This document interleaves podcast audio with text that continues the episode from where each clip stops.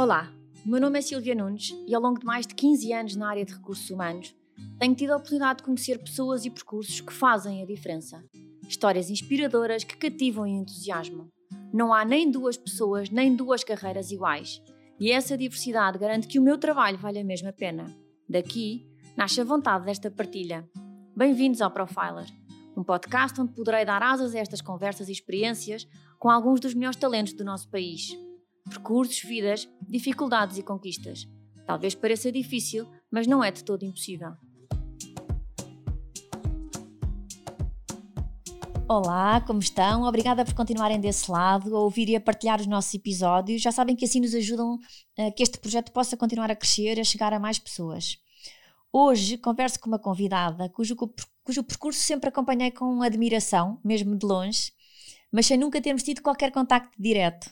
Queria mesmo muito fazer esta conversa e, perdendo um bocadinho a vergonha, fiz o convite. Muito rapidamente, de forma muito prática, amável e bem disposta, respondeu-me logo que sim. É um percurso profissional notável, como irão perceber. Tenho um imenso gosto hoje em conversar com a Madalena Cascais Tomé, atualmente CEO na CIBS. Olá, Madalena. Olá, obrigada. Silvia. Muito obrigada eu pelo convite. Obrigada eu, e é mesmo verdade, nós nunca tínhamos conversado as duas. Fiz-te o convite uh, via uh, redes sociais e tu, de forma muito, muito simpática e até muito pronta, muito rápida, respondeste-me que era só uma questão de encontrarmos agenda e que sim, que nos sentávamos aqui a conversar e a verdade é que cá estamos hoje. Obrigada mesmo, até porque no meio da tua agenda atarefada deve ser francamente difícil. Sim, obrigada eu pelo convite.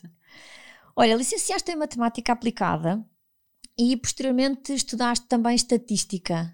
Os números foram muito cedo uma paixão para ti? Sim, sem dúvida. Eu lembro-me de ser pequenina e já fazer passatempos com o meu avô, uh, que, que, me estimulava muito nesse sentido. E, para além dos números, toda a componente mais lógica e mais de estruturação da matemática tem, foi sempre uma paixão um, sobretudo na forma depois que se refletiu como eu estudava, não é? Porque tipicamente as outras disciplinas são mais de, de leitura, em alguns casos até de desenvolver a memória, um, e matemática para mim, ao estudar matemática, sempre foi um passatempo, portanto foi sempre algo que eu adorei fazer um, e onde conseguia também encontrar formas de representar o mundo, os problemas, sim, sem dúvida. Mas percebeste isso logo mesmo? Isso estás a dizer que a tua forma de representar o mundo, como é que tu sentias que isso se fazia? foi muito natural, quer dizer, não, não teorizava sobre como é que isso acontecia. Eu acho que aqui a, a minha preocupação, e sobretudo depois quando tive que escolher uma carreira ou uma área de, de, de estudo, era qual é que era a área onde eu podia aplicar melhor a matemática. Um, e essa foi, acho que, a área onde, a, a, fase onde eu tive mais dificuldade, não é? Porque, por exemplo, eu tive, lembro-me, tinha uma professora de, de, biologia e de ciências que puxava muito por mim e que dizia que, uh, que por exemplo, toda a área de genética era, utilizava imensa matemática, mas exatamente quando estava a, escolher o curso, achei que não queria afunilar numa área se calhar tão específica. Um, e, portanto, quis deixar as minhas opções em aberto e acabei por ir para uma área de matemática mais abrangente, um, um curso de matemática que existiu na altura que era relativamente recente, que era a matemática aplicada à economia e à gestão, um, em que no fundo eu achei que podia manter mais, mais uh, espaço de, de opções um, e também aplicar, no fundo, às organizações, aos, aos, problemas do dia a dia, que foi sempre a forma como eu também vi muito esta lógica da gestão e da economia. Correspondeu às tuas expectativas? Ah, sem dúvida sem dúvida. Acho que se voltasse atrás fazia, fazia exatamente o mesmo, o mesmo curso. Até porque nós temos muita sensação de que a matemática, para muitas pessoas, é assim um bicho-papão e pensamos como é que alguém vai estudar matemática aplicada? Mas é, tem que vir mesmo de, cedo, não é? Dessa, dessa predisposição e desse gosto, acho eu, para esse Sim. tipo de cursos mais, mais específicos, como estavas, como estavas a comentar. Eu acho que qualquer eh, opção que nós fazemos, licenciatura, etc., tem que ser uma coisa que, que nós gostemos, não é? que nos seja muito natural, porque estudar, ou trabalhar, ou fazer qualquer coisa em esforço é sempre muito mais difícil. Sem dúvida, sem dúvida. Quando terminaste a tua licenciatura, foste, na altura, para a Anderson, hoje atual Deloitte, onde estiveste cerca de 5 anos. Uh, era esta a passagem, ou seja, esta experiência surge como? Pensaste que quando terminaste a tua licenciatura querias enverdar no mundo da consultoria? Sim, mais uma vez nessa lógica de gostava, quer dizer, não tinha tão claro o que é que gostava de fazer, ou qual era a indústria, ou qual era sequer a área funcional, como nós chamamos agora, e portanto achei que a consultoria, mais uma vez, era aquilo que me poderia dar uma maior, um maior leque de opções, deixar as minhas opções mais em aberto, e portanto foi por aí que, que enverdei curiosamente numa altura em que se calhar a lógica da diversidade não era ainda tão clara, porque lembro-me que, que, de facto, por exemplo, as consultoras ainda procuravam muito os cursos de gestão e de economia mais tradicionais e o curso de matemática aparecia assim como uma coisa mais, mais rara. Lembro-me de estar a ir às entrevistas, na altura acho que eram Big Five, não eram ainda Big Four, explicar um bocadinho como é que era o currículo do curso um, e como é que eu achava que, apesar de não ter se calhar uma componente tão forte de gestão, como é que ainda assim achava que era um curso e um background muito importante para, para a consultoria e depois acabou por ser. Como é que foram esses anos? Foram muito interessantes. Tipo, a sorte de, de, entrar numa empresa, a Anderson, na altura, que estava a criar uma célula toda nova de consultoria, porque estavam, no fundo, era a cisão com a Anderson Consulting, e, portanto, tive a oportunidade de fazer coisas muito diversas, exatamente porque era uma equipa ainda relativamente pequena um, e que se estava a constituir, e, portanto, em que havia muita proximidade entre os sócios e, os analistas, como era na altura, e, e que podíamos fazer muitos projetos e sobretudo lá está, tive a sorte de entrar com, com um background muito específico que era a matemática. E portanto um, comecei a fazer projetos e depois comecei sobretudo a ter uma quase uma, uma intervenção mais abrangente nos vários projetos porque conseguia facilmente fazer modelos um, fazer análises estatísticas, ou seja, tinha uma abordagem sempre muito diferente, tentar fazer a modelização e de, os problemas e trazer factos de forma mais, mais quantificada e modelos mais complexos para fazer, por exemplo, segmentações, modelos de propensão e, portanto, quase que era chamada para todos os projetos numa lógica de perceber como é que podíamos eh, reforçar com esta componente mais de, de, de agora o que se chama data scientist, mas que no fundo era modelização, um, um conjunto de problemas nos vários projetos. Portanto, foi, foi muito interessante. Claro que aí é interessante aquilo que estavas a dizer há bocadinho, que é, não era tão comum chamarem a estas organizações pessoas com o teu background, mas rapidamente perceberam até que nível podiam maximizar o potencial desse, desse background académico, não é? Sem dúvida, sem dúvida. E para mim também é muito interessante que é de facto, e eu acredito muito nisso, que os, os números e a modelização e todas as ferramentas estatísticas que, que, que temos são muito importantes quando tem a, a tradução no negócio. Ou seja, o que, que, o que, gera sempre o tema é como é que nós vamos formalizar ou conceptualizar o problema de negócio que queremos responder um, e todo o background que temos que ter de negócio para verdadeiramente conseguir responder de uma forma técnica àquela questão. E foi também aí que começaste a ter a tua primeira experiência de gestão das equipas dos projetos. Sim, sem dúvida. Um, que é uma coisa que eu gosto imenso de fazer. Um, acho que desde pequenina gostava de organizar as coisas, organizar eh, mesmo nas, nas turmas e durante o, o, a escola, uh, mesmo em casa com os meus irmãos mais novos. Um, e portanto, de facto, é uma, é uma coisa que eu gosto imenso de fazer, não só entrar no conteúdo, e, e ainda hoje entro muito no, no, conteúdo, mas também organizar eh, as equipas, eh, organizar o trabalho, uh, planear o trabalho, que é muito importante. Um, no fundo, uh, também conceptualizar ou, ou, ter a, noção do que é, que é o objetivo, transmitir uma visão, um, é algo que, é, que eu acho que é muito interessante. Sabes que eu tenho vindo a conversar com várias pessoas cujo início de carreira foi neste tipo de empresas que estamos a, a comentar, e há aí um fio condutor entre, entre todos, que é, de facto, essa experiência permite desde muito cedo estar tão próximo de algumas. De, de, desenvolver algum tipo de competências que depois são cruciais para a nossa carreira profissional futura. E isso que estavas a dizer da organização das equipas, de planear, etc. Toda a gente comenta que, de facto, é, a base da aprendizagem de tudo isso foi logo no início de carreira onde é tudo muito sistematizado, é tudo muito organizado, não é? Sim, sim. E mais uma vez aí acho que a consultoria é um bom background, não é? Porque de facto, e muitas vezes depois em projetos mais complexos, temos que pôr várias equipas a trabalhar, temos, temos um prazo curto para entregar um resultado um, e, portanto, temos que ter deliverables muito claros, um planeamento de, de projeto também muito claro. Um, em que depois também temos que envolver o cliente ou outras equipas e, portanto, aprender a trabalhar não só com a nossa equipa hierárquica direta, mas também como é que nós conseguimos influenciar as outras equipas para um objetivo comum e garantir que tudo isto joga, um, é muito importante. Claro. Só pode ter corrido muito bem, porque a verdade é que quando terminaste esse projeto, ou quando deixaste esse projeto, foste para a McKinsey. E, e todos sabemos que chega à McKinsey um número muito, muito pequeno de pessoas, é difícil. O processo de recrutamento, sabemos, é, é de conhecimento público, que é de facto difícil e um processo onde de facto chegam aqueles que são considerados de facto os melhores para integrar eh, os quadros da McKinsey. Como é que foi esse processo e essa experiência? Foi muito desafiante, não é? Ah, desde logo porque, de facto, é verdade, a McKinsey tem um processo de recrutamento muito robusto e muito bem montado, mas também muito exigente. Um, e portanto eu estava numa fase de carreira muito crescente e em grande aceleração, de facto estava assim muito reconhecida na, nos projetos que estava a fazer e na empresa onde estava, um, mas quis, quis de facto dar esse passo profissional porque de facto a McKinsey é uma empresa de referência. Um, e portanto candidatei-me uh, espontaneamente e passei por esse processo de, de, de, recrutamento e de entrevistas e de testes.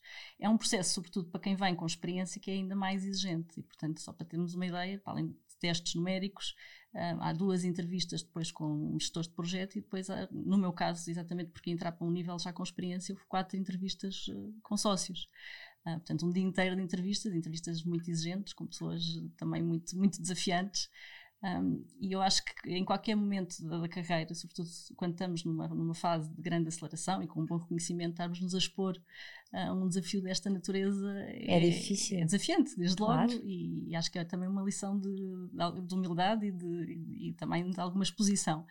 Um, mas pronto, filo, e, e, e, acho que também acredito que os processos de recrutamento, e tenho sentido muito isso, também nos servem para conhecer a organização. E, portanto, pese embora tenha sido um processo tão exigente, também me deu ainda mais certeza que eu queria mesmo integrar aquela organização, porque reconheci ali um conjunto de, até de formas de estruturar os problemas, uh, logo naquele processo de entrevista e de cultura e de valores, com que achei que me ia identificar bastante. E, portanto, houve um fit muito bom.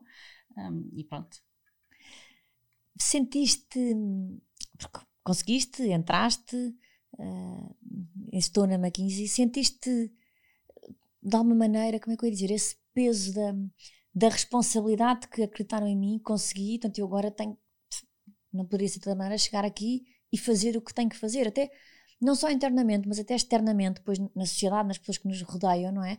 Eu acho que há depois este peso acrescido das pessoas de pá, entrou ali, que é, que é uma, quando entramos em algum sítio muito reconhecido, como é este caso, sentias esse peso acrescido dessa responsabilidade? Acho que não tanto por aí, de facto, porque até porque sempre fui relativamente discreta à minha vida, relativamente à minha vida profissional e acho que na McKinsey então em particular nós somos bastante, éramos bastante discretos. Um, acho que foi mais de facto isso, senti o desafio de estar a trabalhar numa organização com pessoas tão boas à minha volta, um, com desafios tão exigentes, um, com a servir também clientes, não só empresas, mas pessoas uh, tão brilhantes e tão desafiantes, e portanto cresceu em mim mais, mais a título individual a vontade de estar sempre a fazer mais, melhor um, e de conseguir acrescentar valor de forma significativa. Isso, portanto, muito mais acho centrado naquilo que, que, de facto eu queria fazer e na forma como achava que podia contribuir para as organizações que estava a servir, nos projetos onde estava, com com as equipas com quem trabalhava. Uh, portanto, acho que muito mais nessa, nessa lógica de facto conseguir dar o meu melhor, eh, até de uma forma individual, para, para me conseguir de facto superar um, e ter esse impacto. Hoje, hoje o mundo organizacional é ainda bem bastante mais diverso, mas na altura não, também havia muito poucas mulheres a, a integrarem este tipo de estrutura, não era, Madalena? Sim, era. Um, no, no, meu ano foi um bocadinho atípico, nós fomos, eh, éramos bastantes raparigas na altura, ainda hoje temos um grupo de, que chamamos as McKinsey Girls, eh, que nos damos bastante. Acho que isso sem dúvida facilitou o facto de termos, acho que éramos sete uh, naquela mesma promoção. Um, mas sim, continua a ser, continuava a ser relativamente raro. Acho que hoje em dia, e se há coisa que eu, que eu tenho visto a evolução durante os, estes anos de, de, carreira, é exatamente essa evolução de diversidade um, que, tem, que tem acontecido e que tem evoluído substancialmente. Foram seis anos uh, que estiveste na McKinsey. Quais é que consideras que foram uh, os principais skills uh, que retiraste dessa experiência? Foram muitos. Um, acho que talvez destacar um, essa orientação a ter impacto, ter impacto de forma significativa, que é olhar de, fa de facto para aquilo que pode ser o 80-20, onde é que eu consigo uh, gerar mais valor, um, essa sem, sem dúvida uma, uma componente muito importante. Acho que também uma área muito relevante é a forma de comunicar. Ou seja, como é que nós conseguimos de facto transmitir uh, uma recomendação, suportar uma recomendação uh, e comunicá-la de uma forma efetiva nos vários níveis da organização, é? desde logo no top management, uh, mas também como é que nos vários níveis da organização, se queremos que aquela mensagem, que aquela recomendação seja relevante, como é que conseguimos uh, transmiti-la uh, e torná-la relevante para as pessoas que estão a receber essa mensagem e que, no fundo, vão executar aquele plano de ação. E depois uma orientação muito grande para, para os factos, ou seja, as coisas terem que estar de facto suportadas e conseguirmos testar aquilo que é a nossa convicção e aquilo que é a nossa hipótese, que muitas vezes estava certa desde o início, mas com factos e testando se de facto há alternativas melhores, piores, quais é que são os riscos daquela opção, tentando de facto que isso seja sempre feito de uma forma muito, muito analítica. Um, e por fim, algo que é estar sempre um, a desafiar e, e, garantir que esse desafio é, é, é, permanente e é abrangente em todas as pessoas que estão envolvidas, ou seja, uh, aquilo que nós chamamos muito obligation to dissent, que é se, se não concordamos com algumas hipóteses, isto de uma forma bastante não hierárquica, um, que é se, se, temos uma dúvida, uma sugestão ou algo com que não concordamos, ter essa, essa obrigação de desafiar uh, e de fazer essa questão e de colocar essa dúvida para garantir que de facto uh, todos os contributos estão incluídos e que, e que a recomendação e que o plano de ação é o mais sólido possível. Bom.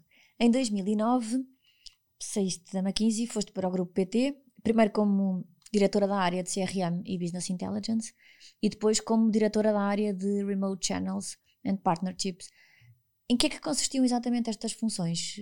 Sim, e isso num contexto que era, uh, portanto, no grupo PT estava-se a constituir um segmento que era o segmento de PMEs que é um segmento tão fundamental na, nossa economia em Portugal, uh, mas que é muito desafiante, não é? Porque tipicamente nós, eh, do ponto de vista de segmentação, temos o mass market, que é no fundo a área mais, uh, mais do B2C, e, em que é possível ter padrões e, e, e no fundo go-to-market e produto mais à escala. E depois temos as grandes empresas, que são por definição de grande dimensão, mas, mas com, com soluções mais ad hoc. E depois temos este segmento, que são as PMEs, um, que vão desde empresas com 200, 300 trabalhadores trabalhadores até profissionais eh, individuais e, portanto, uma diversidade de, eh, de perfis e de, e de, necessidades muito diferente e, portanto, também muito desafiante de, de servir. Um, e, e, portanto, era, foi, foi a constituição de um segmento novo, uh, e com tudo o que isso tem de, de, desafios, que é preciso, no fundo, pôr as várias áreas da organização a olhar numa perspectiva diferente uh, e mais focada neste, neste mercado, e, portanto, aí toda esta lógica de trazer a, a tal inteligência, o CRM, e, no fundo, um, uma, um conhecimento pelos dados daquilo que é este segmento, os vários subsegmentos dentro deste segmento, e depois qual é que é a forma mais efetiva de fazer o go-to-market para estes, para estes clientes. E aí, obviamente, que já na altura os canais nós, remotos ou os canais digitais uh, são muito importantes e foram muito, são muito importantes para servir este, este segmento, exatamente para garantir uma maior uh, customização e uma maior adequação a todas estas, a todas estas diferentes realidades. Um, e portanto foi também um enorme desafio um, mas algo que me deu imenso gosto de fazer foi, foi chegar no fundo mais esta linha da frente, uh, nesta componente mais comercial e de estratégia de go-to-market e de segmentação, um, e que depois tem um, num setor altamente competitivo, não é? que depois também tem uh, um enorme desafio, um enorme estímulo, que é vermos os resultados acontecer. Exatamente. Uh, no fundo, gerar negócio, gerar receita e ver isso de uma forma diária acontecer é muito, muito estimulante. Porque tu, na, na consultoria temos sempre a ligação ao negócio, mas ao negócio do nosso cliente, não é?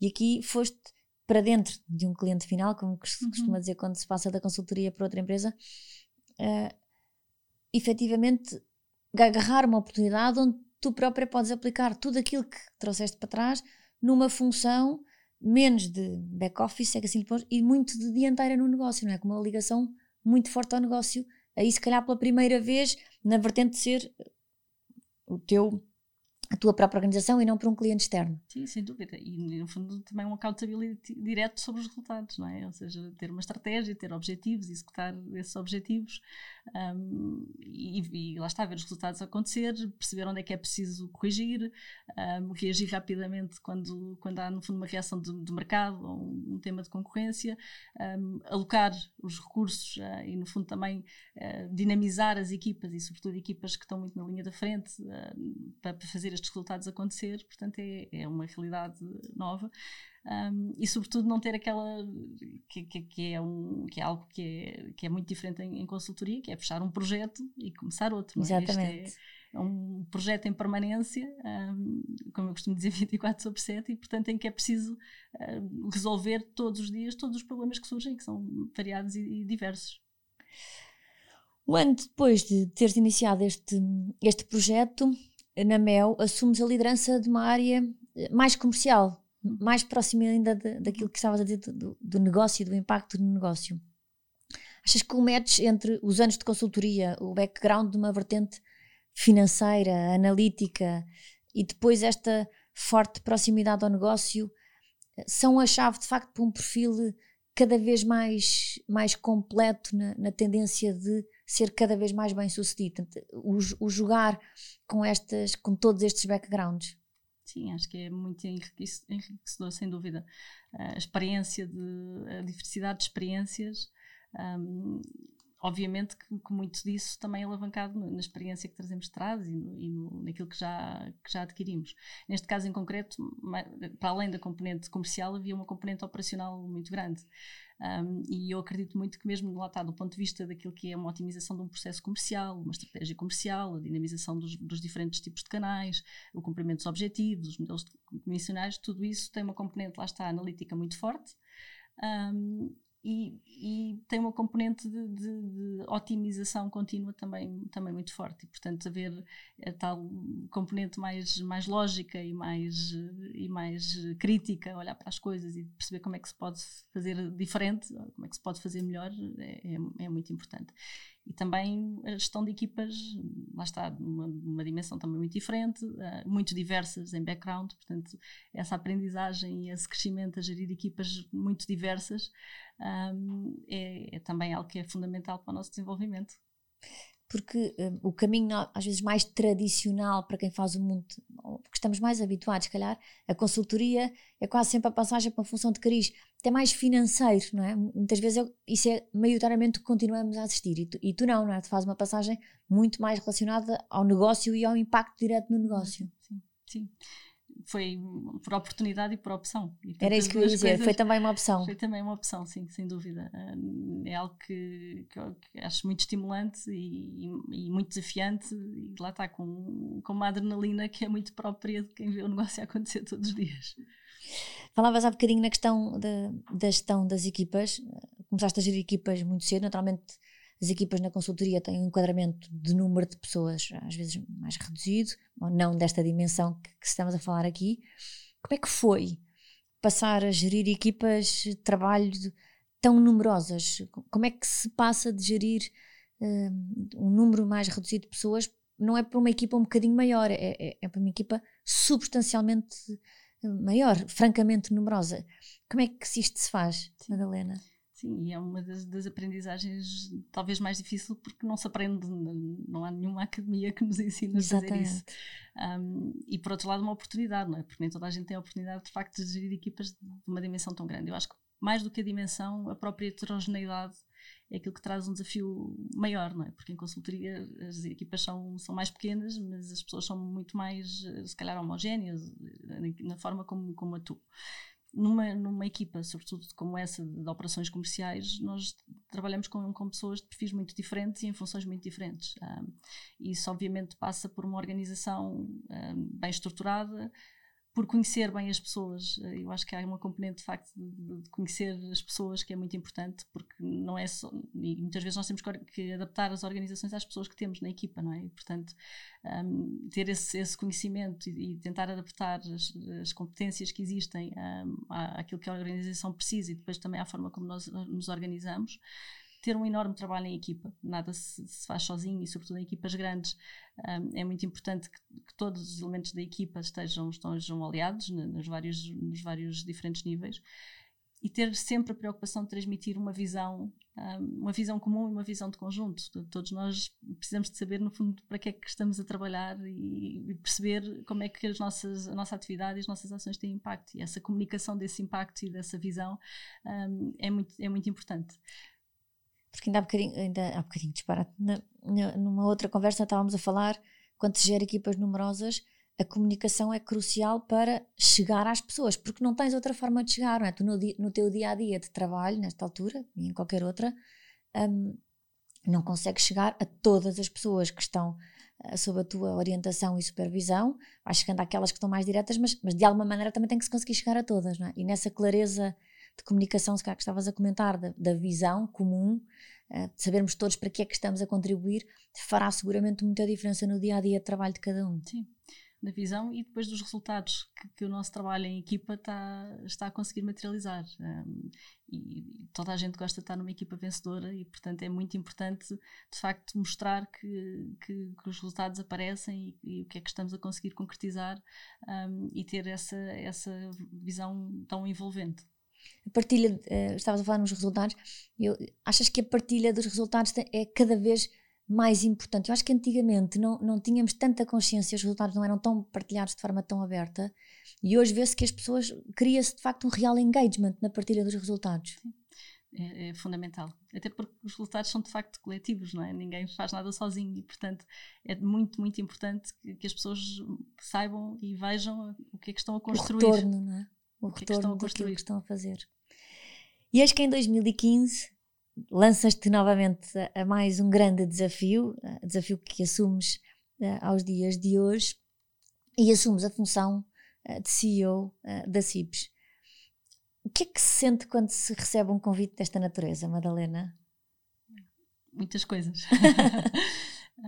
desde logo uma, uma responsabilidade enorme, é? neste caso para com os acionistas que me dirigiram este, este convite, um, e também uma enorme responsabilidade. Um, e aí uma responsabilidade um, sobretudo com, com, os colaboradores e com a organização, um, porque no fundo a, a, minha responsabilidade enquanto CEO é garantir que estou a construir uma empresa e a contribuir para que a empresa seja melhor depois uh, uh, de, de, lá ter estado, não é? E, portanto, uh, criar caminhos através dessa própria empresa para que as pessoas possam desenvolver um, e, no fundo, para desenvolver esta equipa.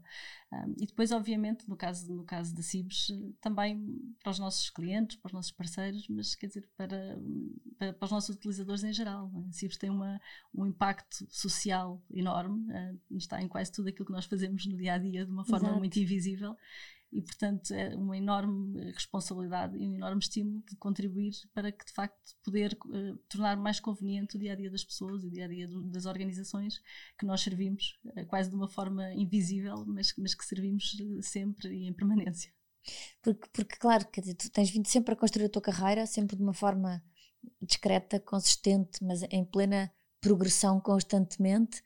Um, e este é, é sem dúvida um, um, passo seguinte face àquilo que estavas a fazer, embora o grupo onde estivesses fosse também um mundo e tinhas seguramente muitas outras coisas por fazer. Chegas e, e, e encaras este desafio como? Como é que isto tudo começa? depois o caminho faz, faz fazendo, não é? Eu acho que aqui, é, uma vez aceito o convite, é, é, é pôr as mãos à obra, não é? E, uh, conhecer a organização, conhecer os, os desafios, tra traçar uma visão e traçar um plano, obviamente que isso é, que é, é muito importante e fundamental, um, e depois, no fundo, garantir que, que, que esse plano é executado e que, e que, no fundo, também estamos a acompanhar, as, as, quer dizer, por cima, num, eu entrei na CIBS num momento de uma enorme transformação, não é? Uma transformação tecnológica, uma transformação de, de, regulamentar, uma transformação dos hábitos de consumo. estamos eh, numa crescente digitalização, as pessoas estão cada vez mais a utilizar métodos de pagamento digitais um, e, portanto, no fundo, apanhar esse comboio em movimento, um, ter uma visão clara de quais é que são as, as prioridades estratégicas, um, garantir um enorme desempenho operacional, ter uma proximidade muito grande com, com as equipas um, e, e, no fundo, ir construindo essa, essa visão. Até porque tu assumes esta função eh, pouco tempo depois do furacão que todos vivemos da crise financeira. Não, não, não há uma maneira, quando este desafio também surge, não, não se sente aquele frio na barriga de a que é que eu me estou a propor?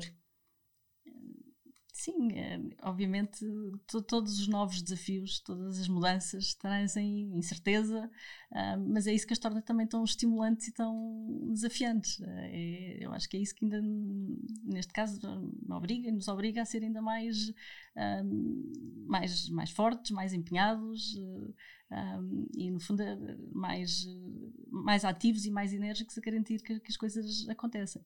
Um, e depois é, é, não olhar para trás, é olhar para a frente. Um, há, um mundo, há um mundo de coisas para fazer.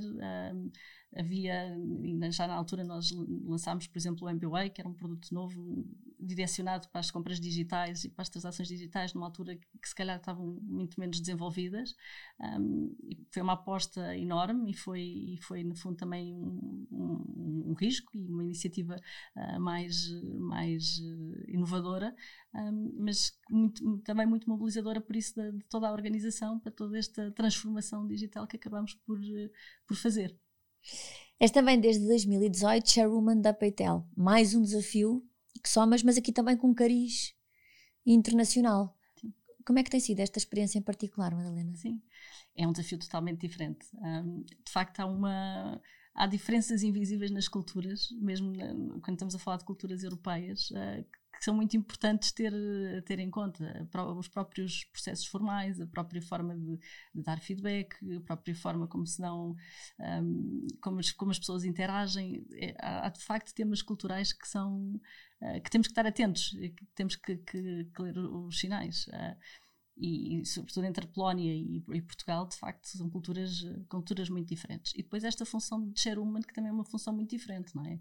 Uh, no fundo, como CEO, eu tenho uma função executiva um, e, e, aqui como chairwoman, sendo parte do supervisory board, é uma função muito menos executiva. Portanto, é uma função não executiva em que a tentação muitas vezes lá está é pôr as mãos, mas em que, que, é exatamente o contrário. Portanto, ali a minha, a minha função é sobretudo garantir uh, que há uma supervisão consistente daquilo que é o, o desempenho da empresa um, e, portanto, é, é, é, um desafio para mim própria uh, também fazer este papel uh, mais não executivo, uh, com menos intervenção um, e, e, e, portanto, também uma evolução, acho eu, a nível pessoal.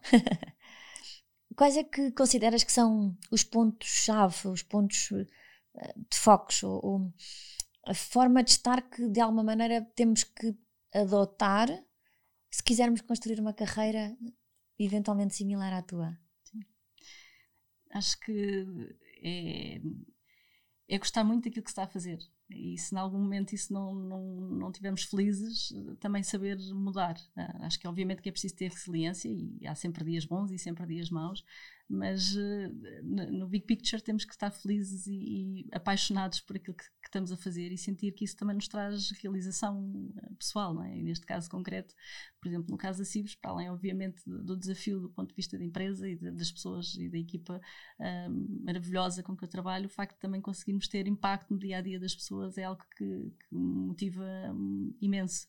Um, e depois acho que é um, ter esta orientação a, ter impacto um, e ter o maior impacto possível uh, e fazer as coisas o que for preciso. Acho que esta capacidade de adaptação e de flexibilidade é fundamental uh, para ter impacto e fazer o melhor possível.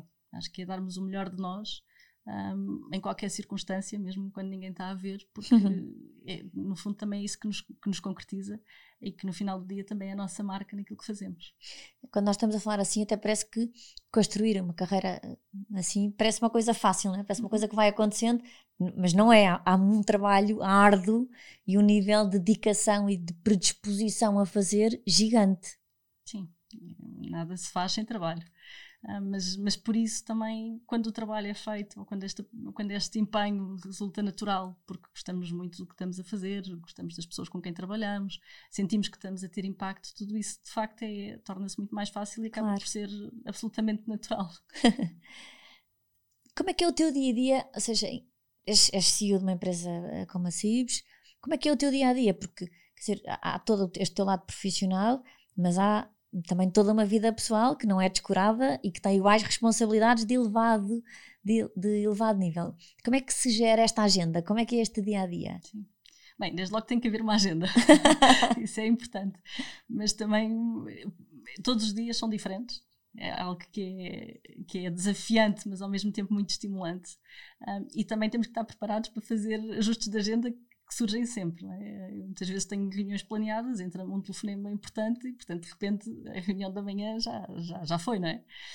um, tento sempre, há uma coisa que eu sempre fiz e que, e que para mim é muito importante, eu, eu acordo sempre muito cedo e, e gosto de ter aquela, aquelas primeiras horas de manhã para mim. Um, para fazer, neste momento estou a fazer yoga, que é uma coisa que, que tem sido muito importante, uh, tem sido muito importante, eu sempre fiz exercício físico e portanto agora arranjei esta, esta atividade que, que me tem trazido muitas, muitos benefícios. É, porque liga também muita vertente do mindset, não é? Ajuda sim, imenso. Sim. Um, tento também sempre de manhã levar os meus filhos à escola. Um, isso para mim é muito importante porque é um, é um, momento em que ainda está tudo descontraído um, e aproveito não só para tomar um pequeno almoço, levá-los no carro, portanto, ter aquelas conversas do dia que para mim são muito importantes e depois entro na, na, minha agenda mais profissional, em que lá está, tento ter de facto uma agenda, todos os dias são diferentes, entre reuniões com equipas, visitas a clientes, também estudo e análise de temas que temos que fazer, eu acho que também mantermos-nos atualizados e estudar um conjunto de, de matérias novas é muitíssimo importante. Um, apresentações, eh, quer dizer, há um conjunto enorme de coisas a fazer um, que, que, que, vão variando do dia a dia. Portanto, é de facto um dia muito, muito sempre muito diversificado. Um, tento que seja de facto um dia planeado, um, tento também guardar, lá está, horas momentos para mim para, conseguir uh, fazer tarefas de, como eu digo, mais de, de, pensamento, porque o fácil é nós estarmos no dia a dia naquela, naquela correria. Um, e depois, obviamente, também tento ser disciplinada na hora de saída, cada vez mais para garantir que consigo estar com, com os meus filhos também ainda à noite, isso, é, isso é importante. Um, mas obviamente que, que, há sempre dias mais intensos, naturalmente, trabalhar fora para qualquer horas, um dos lados, qualquer não é? um dos horas, mas, mas, muitas vezes tento que isso seja depois do, depois do jantar e depois de estar com os, com os, com os meus filhos. Mas pronto, são dias intensos, estimulantes, sempre diferentes, o que é, o que é muito bom. Continuas a sentir que tens e a sonhar que tens imensas coisas ainda para fazer. Já fazes muitas, mas que tens que tens o mundo ainda todo pela frente. Ah, sem dúvida, sem dúvida. Um, acho que há muitas coisas para fazer, quer do ponto de vista profissional. Uh, uma das áreas que eu estou agora um bocadinho a retomar é uma ligação maior também à academia. Um, eu estou mais recentemente agora também no Conselho de, de Escola de uma universidade. Tenho dedicado algum tempo também a fazer mentoring, acho que é muito importante.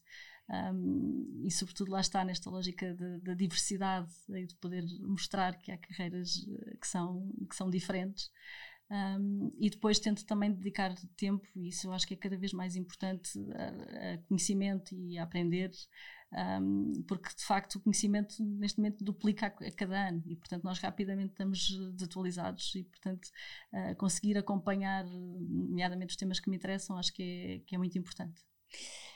Madalena, ao longo da tua carreira, da tua vida, qual é que sentiste que é um momento que ele fosse talvez um obstáculo ou dificuldade mais complicada de, de, contornar, de ultrapassar, aquele onde, onde de alguma forma possas ter sentido que é difícil, é muito difícil, mas não é impossível e portanto vou seguir em frente. Eu acredito sempre que não há nenhum obstáculo que seja intransponível. Um, e portanto, acho que há sempre desafios, e, e, no momento em que nós estamos a viver um desafio, aquele é sempre o maior desafio. Exatamente. Um, mas não há, não há obstáculos intransponíveis. Nós aprendemos muito isso na consultoria, que é tudo é possível em 24 horas. não, é, não será em 24 horas, mas, mas acredito, sobretudo, sozinhos não, mas em equipa, em família, um, com as pessoas que nos rodeiam, acho que não há nenhum, nenhum obstáculo que seja, que seja intransponível acho que o grande desafio muitas vezes é um, o que é que nós deixamos para trás, o que é que nós deixamos de, de fazer, um, porque não conseguimos de facto fazer tudo ou fazer tudo bem. Um, e portanto, essa lógica de escolher uh, o que é que vamos fazer, qual é que é a prioridade, acho que pode ser um, dos maiores desafios. Madalena, obrigada, muito obrigada pela nossa conversa, pela inspiração, pelo exemplo. É, é, mesmo, eu não me canso de dizer isto, é, é, gratificante, francamente gratificante ouvir e conhecer histórias de pessoas que nos mostram que talvez pareça difícil, mas não é de todo impossível. Obrigada, Madalena. Obrigada, Ilse.